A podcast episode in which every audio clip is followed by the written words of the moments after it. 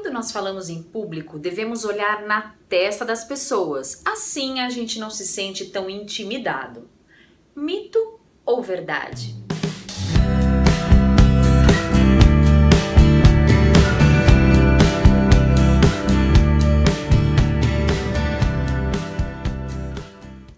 Claro que é mito. Imagine alguém falar com você olhando para sua testa.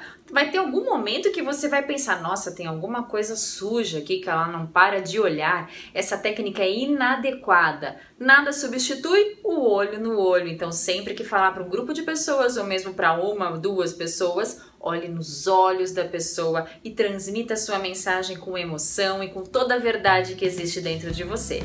Gostou do vídeo? Então curta, compartilhe e se inscreva no meu canal. Um forte abraço e até o próximo!